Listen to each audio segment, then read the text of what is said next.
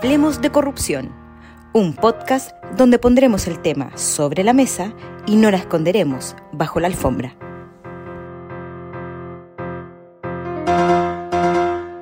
Hola a todos y todos, ¿cómo están? Les damos la bienvenida al quinto capítulo de nuestro podcast Hablemos de corrupción, donde queremos hablar un tema que nos incomoda, pero que debemos poner sobre la mesa para poder ser conscientes de su existencia. Y uno de los temas que preocupa hoy en día, en lo que a corrupción se refiere, obviamente, es el lavado de activos, que está relacionado muy estrechamente con el narcotráfico, que también este, ha crecido exponencialmente a lo largo del mundo. Así es, y para poder hablar de este tema que vemos como lejano, pero está mucho más cerca de lo que pensamos, conversaremos con un experto en la materia. Se trata de Sergio Espinosa. Sergio es director de la Unidad de Inteligencia Financiera del Perú fue presidente del Grupo de Acción Financiera de Latinoamérica, también conocido como Gafilat, y ex eh, jefe del Egmont Group de Financial Intelligence Units. Sin duda es un tremendo invitado para poder hablar de este tema que preocupa a toda América Latina. Y también, ¿quién mejor que él para que nos pueda dar un contexto de los riesgos, las formas de, eh, de, prevenirlos y, eh, y podamos entender cómo también está operando el lavado de activos en la región? Hola Sergio, muy bienvenido a Hablemos de Corrupción. Hola, buenos días y muchas gracias por la invitación. Es un gusto estar con ustedes. Sergio, el gusto es nuestro. Vivimos tiempos complicados en América Latina, como tú bien lo sabes, eh, y como, bueno, es, de, del conocimiento público. Hay muchas alegaciones de corrupción, escándalos, este, escándalos y no tan escándalos, pero, pero, pero la percepción generalizada y también los indicadores muestran que la corrupción ha crecido exponencialmente en la, última década. Además, se ha desatado una ola de violencia, se ha desatado mucha incertidumbre, no solo política, sino económica y social también. Este, hay países en los que ha proliferado el, los, gobiernos autoritarios. Y, bueno, y podríamos seguir hablando de cosas, de cosas malas, eh, algunas cosas buenas también, pero, pero enfocándonos en el tema de la corrupción, ¿Qué análisis haces de la realidad actual en la región, en, América Latina? ¿Y qué piensas del futuro con respecto a esto? Bueno, eh, yo coincido en primer lugar con el, retrato que tú haces de lo complicada de la coyuntura, ¿no? Eh, hemos salido de una, bueno, hemos más o menos salido de una pandemia este, global y ahora nos encontramos con un mundo que tiene y una región que tiene una serie de problemas adicionales, ¿no es verdad? Eh, algunos de ellos propios de cada país y otros que son comunes no solo a la región latinoamericana, sino a todo el mundo, como las dificultades económicas, la inflación, problema de alimentos, en fin. Y todo esto no hace pues sino agravar las condiciones en las que el trabajo, por ejemplo, de las, de las agencias y de las personas que trabajan en el tema anticorrupción se realiza. ¿no? Eh, ahora, dicho esto, yo sí tengo una, una lectura, no sé qué tan distinta, pero en algún modo, por lo menos la expresaría de distinta manera respecto a este eh, suerte de boom de los casos de corrupción que venimos viviendo desde hace algunos años en, América Latina. Yo creo que, que, si bien es cierto, hoy es mucho más notoria esa, eh, la existencia de esa corrupción en, en, toda la región e incluso en países que de alguna manera se suponía que no, no, no estaban tan contaminados o tan este, afectados por este tipo de fenómenos, yo creo que también eso tiene que ver un poco con que se ha mejorado la capacidad de detectar este tipo de casos. Y eso se ha mejorado no solo desde el punto de vista de, los estados o de las, o de las, en el caso concreto de las unidades de inteligencia financiera, sino sobre todo también de la ciudadanía y, por ejemplo, de la prensa. Y por lo tanto hay una mayor, eso revela una mayor preocupación del ciudadano de a pie respecto a temas que antes le podían ser más o menos ajenos en tanto que el Estado más o menos funcionara de una manera medianamente correcta. Y eso creo yo que es la parte positiva de todo esto. Esa toma de conciencia y esa toma de información de que tenemos un problema y de que ciertamente es un problema de todos y no solamente de cuánta plata le queda o no le queda al presupuesto nacional. Sergio, ¿y, tú, tú crees que en el sector empresarial existe la toma de conciencia de, de, que es un tema que también puede afectar ahí? Porque, porque tal vez que hay conciencia en la ciudadanía, pero cuando uno habla temas tan duros como lavado de activos, crimen organizado, narcotráfico, uno, al, menos lo que yo siento es que muchas veces las empresas como que se ponen una muralla enfrente y lo primero que dicen es, ah, pero esto es para los criminales, esto no es algo que me puede pasar a mí porque yo soy, yo soy una buena persona o la gente que trabaja en esta empresa es buena. Y se ve como, muy lejano e incluso como si el lavado de activos fuera un tema que debe solucionar el sector público, los gobiernos, las instituciones, más allá que el sector privado. ¿Qué, ¿Cuál es tu opinión respecto a esto? ¿Cómo te ha tocado verlo? Sobre todo trabajando en una institución que tiene que, en el fondo, trabajar o convencer, por así decirlo, al sector privado para que pueda adoptar medidas para prevenir el lavado de activos. Bueno, eso tienes toda la razón y eso es una excusa histórica, ¿no es cierto? Cuando hace, no sé, 30 años empezó todo este fenómeno de, digamos, de luchar específicamente contra el, el, flujo del dinero derivado de la criminalidad, eh, los primeros eh, incluidos en este tipo de sistemas que fueron los bancos dijeron eso no es un tema mío, ¿no? Es un tema en realidad del Estado, de las policías, de las fiscalías, es un tema de criminalidad y es un deber que el Estado tiene de darle seguridad a la ciudadanía, no del sector privado. Y con el tiempo, el sector financiero y todos los demás sectores que se han ido sumando han ido entendiendo poco a poco que en realidad no era tan así, que en realidad ellos tienen un rol eh, distinto por el papel que desempeñan en la sociedad y en la economía. Y, por ejemplo, en el sector financiero eso está plenamente entendido y plenamente interiorizado. Sin embargo, cada vez que uno entra con un nuevo sistema, y en, el caso nuestro nos ha pasado, por ejemplo, con, los notarios, ahora es un tema que les, pasa a todos con el sector de abogados, por ejemplo, que es un sector sumamente complicado, donde tienden a pensar que no es un tema propio y, sino, sino eh, propio del Estado y no del sector privado. Y yo agregaría eso también, hay un cierto nivel en algunos sectores de cinismo, ¿no es verdad? Porque, porque sienten también que para hacer negocios eh, estamos acostumbrados a que cualquier regla es válida, ¿no? Porque muchas veces se ha escudado, por ejemplo, la corrupción diciendo yo no tengo otra manera de trabajar. Si no hago esto, entonces yo no puedo invertir en este país, ¿no es cierto? Y eso no es verdad. Es, es, es, cierto que existen muchos, muchos límites, muchas, digamos, dificultades, obstáculos burocráticos, pero no son excusas para la corrupción y no podemos quedarnos en la idea de que la única manera de hacer negocios en América Latina es usando la corrupción a través de la corrupción. Creo que eso es lo primero que todos tenemos que asumir como, como regla universal para poder de ahí trabajar, ¿no? Sergio, al comienzo del, del, del, programa, este, cuando te estamos presentando, hicimos alusión al lavado de dinero, que se, que se ha convertido en una gran preocupación en nuestra sociedad contemporánea, entre otras cosas porque las formas de lavar dinero no son las mismas que hace 20 años, ¿no? Hay muchas, hay muchas otras maneras y, mecanismos de hacerlo, mecanismos de detectarlo, pero parece, eh, para, para quienes, quienes estamos fuera de esta, de, esta, eh, de, tu rol se ve como la, carrera entre el gato y el ratón. ¿Cuáles son las principales formas o, qué cambios ha habido en las formas de lavar dinero en, Latinoamérica? Esto, tú que has tenido oportunidad de ver de primera mano cómo ha evolucionado esta, esta, esta práctica tan, tan detestable, obviamente, y tan, y tan dañina. Y, y, obviamente que, bueno, háblanos de eso. Sí, tienes toda la razón, ¿no? Si uno eh, se, transporta pues unos años atrás, eh, incluso a través de las películas, uno veía pues los maletines de dinero entrando a un banco que no tenía ninguna este, precaución ni cautela en aceptar ese, ese dinero. Eso, eh, por lo menos en la mayoría de los casos, no existe, ¿no es cierto? No existe más, lo cual no quiere decir que no exista lavado. Y, este, y en esto tiene un papel fundamental eh, a veces la disparidad de desarrollos de los sistemas de los diversos países, por ejemplo. Porque los lavadores no es que los corruptos del Perú lavan necesariamente su dinero en Perú, ni, ni, ni en otro caso así, sino que eso es completamente cruzado, ¿no?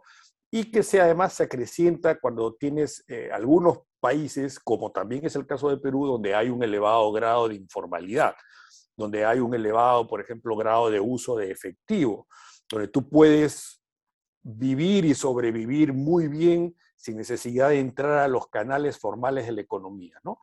Pero hecha esta introducción, yo diría que tienes muchos, muchos fenómenos este, nuevos. El, más importante, que no es tan nuevo en la región, es, el surgimiento de firmas especializadas en lavar. ¿no? Yo tengo muchos años en esto y antes eso no existía en el, en el, en el Perú. ¿no? Antes eh, los casos eran mucho de autolavado, es decir, el criminal mismo veía qué hacía con su dinero. Hoy, no lo digo hoy como, como, como recién 2022, pero digamos desde hace algunos años ya podemos apreciar firmas que lavan dinero que provienen, por ejemplo, de corrupción, pero que también lavan dinero que proviene de narcotráfico y que lavan dinero que proviene de crímenes, por ejemplo, contra el medio ambiente. Entonces, ese grado de desarrollo que antes era digamos, eh, patrimonio exclusivo del mundo desarrollado, hoy día también se da en América Latina.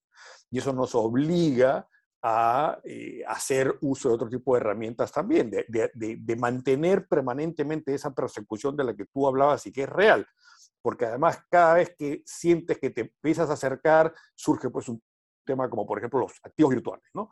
entonces, ¡boom!, una tremenda bomba, ¿qué cosa es eso? ¿Cómo lidio yo con eso?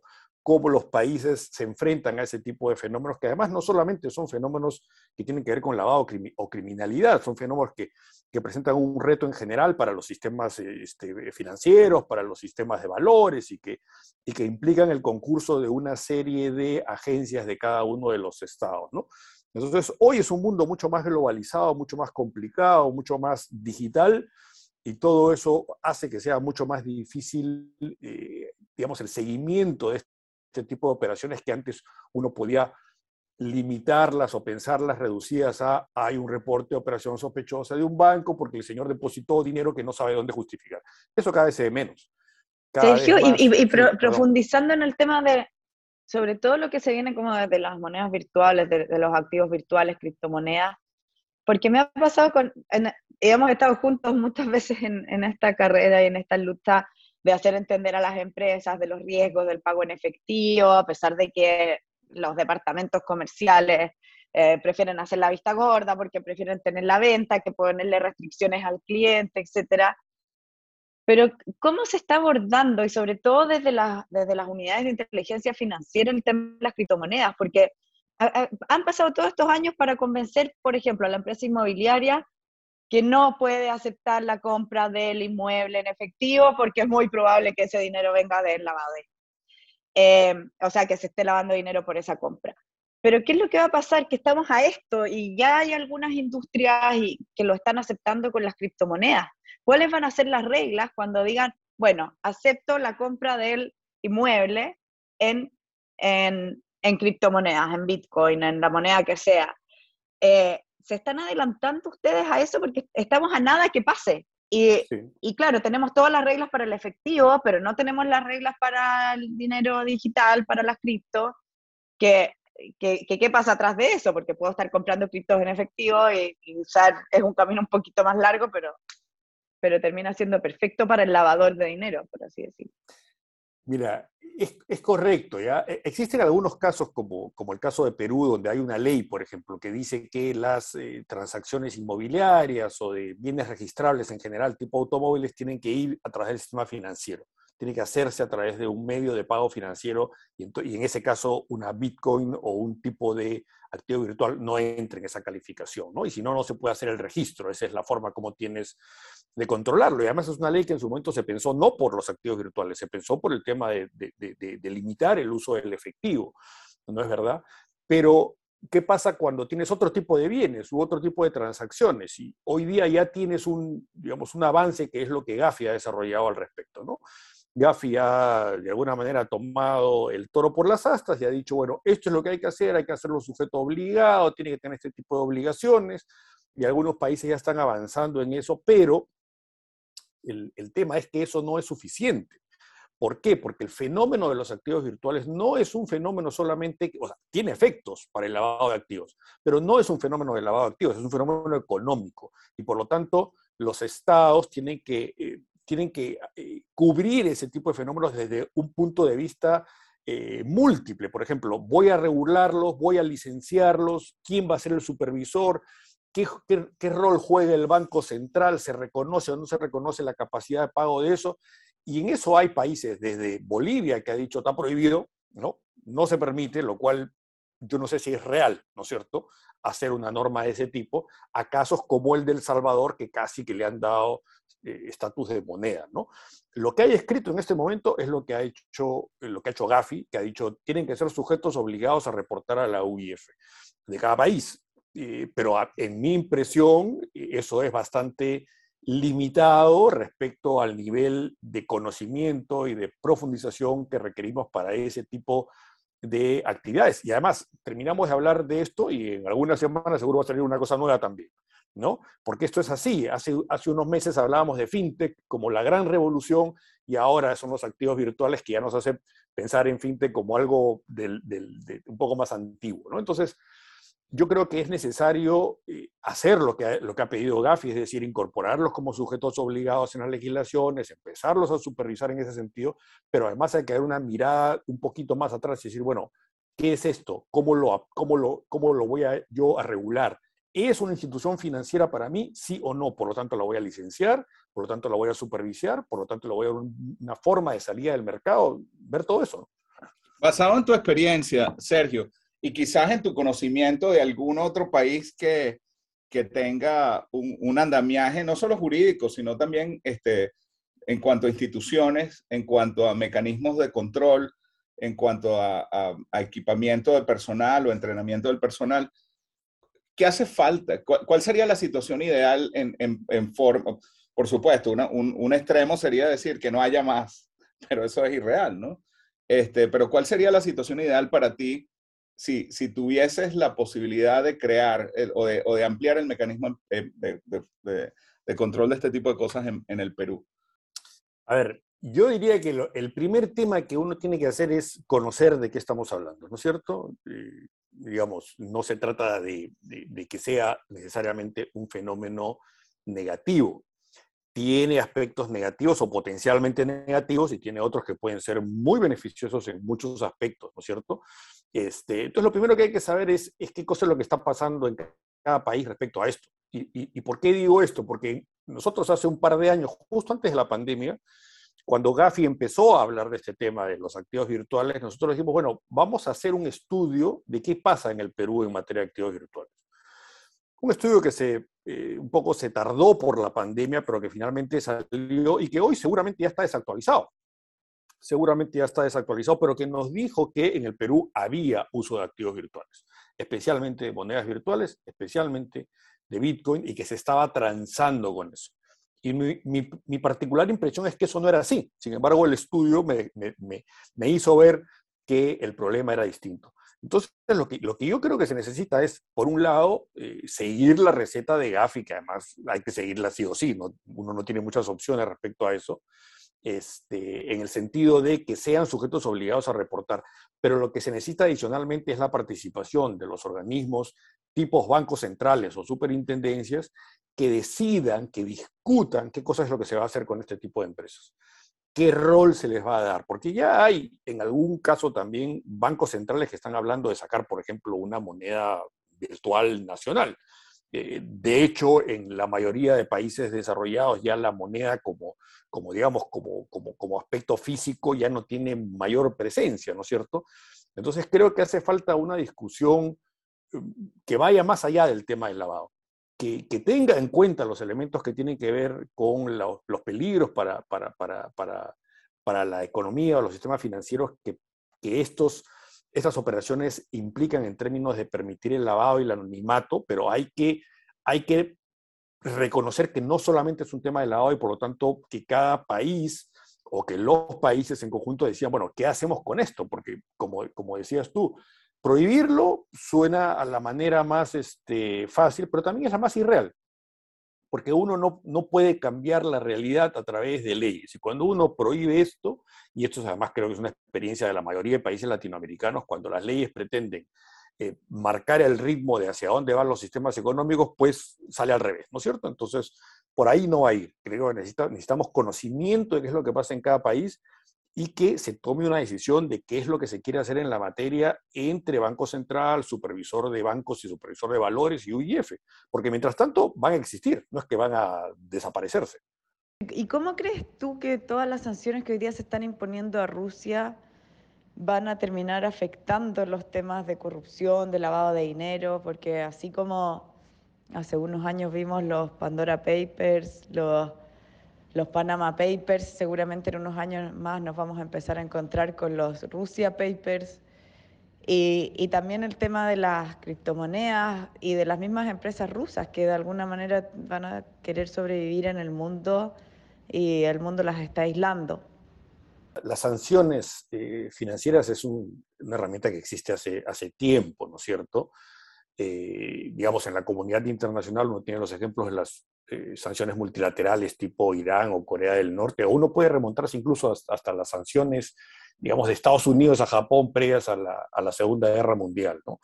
Eh, el, el, Rusia, de hecho, ya había recibido sanciones de Estados Unidos y de la Unión Europea durante la invasión o como consecuencia de la invasión a, a Crimea, ¿no? Hace algunos pocos años. El gran problema es que hoy estamos hablando de una escala de sanciones mucho mayor, ¿no? Eh, con una dimensión que es eh, muy grande y tratándose de un país pues, que tiene un peso importante en la, en la economía y en las transacciones financieras internacionales, ¿no? Entonces, eh, esto está generando algunos efectos colaterales que ya se están viendo, ¿no? Porque claro, como tú dices, hay millones de personas y millones de empresas y negocios que tienen que seguir viviendo y que no pueden simplemente hacer lo que algunas empresas han hecho, decir, bueno, yo ya no trabajo con Rusia, adiós, me voy y pierdo un montón de plata. Eso lo podrán hacer algunos, pero el mundo no puede eh, sujetarse a eso. Y de hecho hay no solamente negocios, sino compras, digamos, de alimentos, de insumos. Hay una serie de cosas que están en el camino. Y además hay que tener en cuenta que las sanciones, en este caso, no son universales, porque no estamos ante un caso, por razones evidentes del sistema de Naciones Unidas, pero no estamos en un caso en que sean sanciones en las que todos los países están obligados a seguirlas. Por lo tanto, hay muchos países, eh, supongo que la mayoría de Latinoamérica, que no ha replicado, por lo menos no formalmente, esas sanciones, ¿no? Y eso lo que te, lo que te hace eh, notar es que, si bien es cierto, puede ser que las sanciones cumplan el objetivo planteado desde el punto de vista de castigar un país que ha violado el sistema de mantenimiento de la paz internacional, lo cual es, es, muy correcto, pero se lleva de encuentro también una serie de otras cosas que no tienen nada que ver con ese conflicto, ¿no? Y este, yo recuerdo, por ejemplo, en el caso de las sanciones anteriores a, a, a Rusia, Perú es un país que le, en los años 70 le compró armamento a la Unión Soviética, ¿ya? Y hasta hoy tiene y ha ido renovando y comprando helicópteros de fabricación rusa. Bueno, hay que mantener esos helicópteros, hay que comprar repuestos. ¿Y, cómo lo haces para pagarlo si de repente todo eso eh, se volvió prohibido? ¿Y, y, y qué vas a hacer? ¿Vas a dejar de volar el helicóptero y no vas a ir a recoger a las personas que son víctimas de un desastre natural, etcétera? O el tema, por ejemplo, de los, de los llamados oligarcas rusos, ¿no es cierto? Que antes eran millonarios, ahora son oligarcas.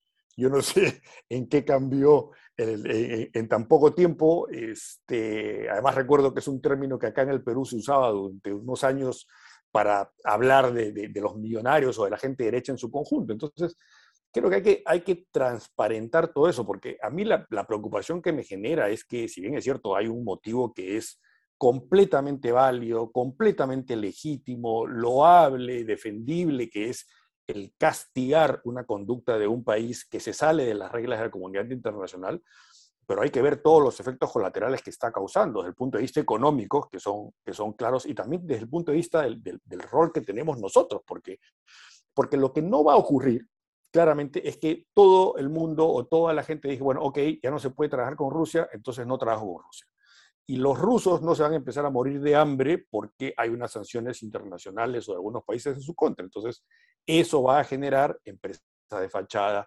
criptoactivos, este, formas de contrabandear esas sanciones para evitar ser, digamos, morir en el intento, ¿no es cierto? Y bueno, ya es un problema que va mucho más allá de nuestro mundo y de nuestro ámbito, pero creo que en este caso, cuando se trata de un país tan grande y con tantos vínculos, es cuando se pone sobre la mesa de manera clara como unas sanciones de este tipo pueden terminar teniendo efectos colaterales sumamente negativos para una serie de, aspectos. Sergio, sin duda fascinante, este, y, de esto pudiésemos estar hablando toda la tarde. Eh, hemos hablado de Perú, llegamos a hablar de Rusia, vamos a regresar para, para, ya, para ya cerrar, porque tenemos que cerrar, este, vamos a regresar a Latinoamérica. ¿Qué otro país latinoamericano te preocupa en, materia de corrupción? ¿Y cómo lo ves en el corto plazo? Este, vamos a, siempre nos gusta cerrar con un, con un tono de optimismo. Este quizás tenga, tu respuesta dependerá de lo que, de lo que pienses, pero quizás tenga, tenga algún rasgo optimista o no. Este, pero ¿qué país este, te preocupa? Bueno, yo, yo, a ver, yo creo que el, cuando uno habla de corrupción, el principal paso adelante es reconocerla, ¿no es cierto? A mí lo que me preocupa es cuando yo escucho, y, felizmente cada vez o menos, pero cuando yo escucho discursos que dicen esto no, acá no pasa. Este, porque eso a mí me suena a una negación, ¿no es cierto? Cuando uno dice, en mi país no hay corrupción o de repente hay menos corrupción, bueno, eso no es un consuelo, digamos, adecuado. Eh, yo creo que lo importante es que hay una adecuada toma de conciencia en general de los países de que esto es un fenómeno eh, sumamente nocivo para las sociedades. Sin embargo, también hay que tener en cuenta una regla que no necesariamente en el mundo del lavado de activos está presente, que es la, la regla que se sigue en la comunidad internacional para otros efectos, que es la regla democrática.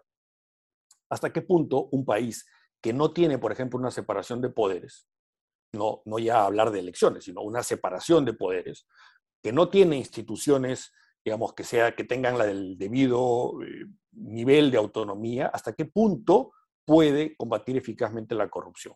Yo creo que no lo puede hacer y probablemente en muchos casos ni siquiera lo quiere hacer, porque es parte del mismo, termina siendo parte del interés de mantenerse en el poder. Entonces, algo que yo creo que no necesariamente se habla es hasta qué punto la democracia entendida como separación de poderes es un requisito para una lucha, por lo menos el inicio de una lucha eficaz contra la este, corrupción. La buena noticia es que en la mayoría de casos de América Latina, pues eso está marchando por lo menos medianamente bien, ¿no? Con todos los problemas a los que estamos acostumbrados. El caso peruano es un buen ejemplo de eso, eh, pero en general tenemos sistemas en los cuales hay instituciones que se controlan unas a otras, pero hay países que no. Y en esos es muy difícil, más allá de lo formal, pensar que puede lograrse una, un resultado efectivo en la lucha contra la corrupción. Muchísimas gracias, Sergio, por, por nutrirnos con, con toda tu experiencia la verdad es que podríamos, como decía Manuel, pasar hablando todo el día eh, sobre este tema, porque queda mucho por mejorar, al menos nos dejaste con, con el lado positivo, estamos mejor que antes, eso, e, eso es un buen punto, pero todavía queda mucho por generar conciencia y seguir, y seguir hablando de estos temas.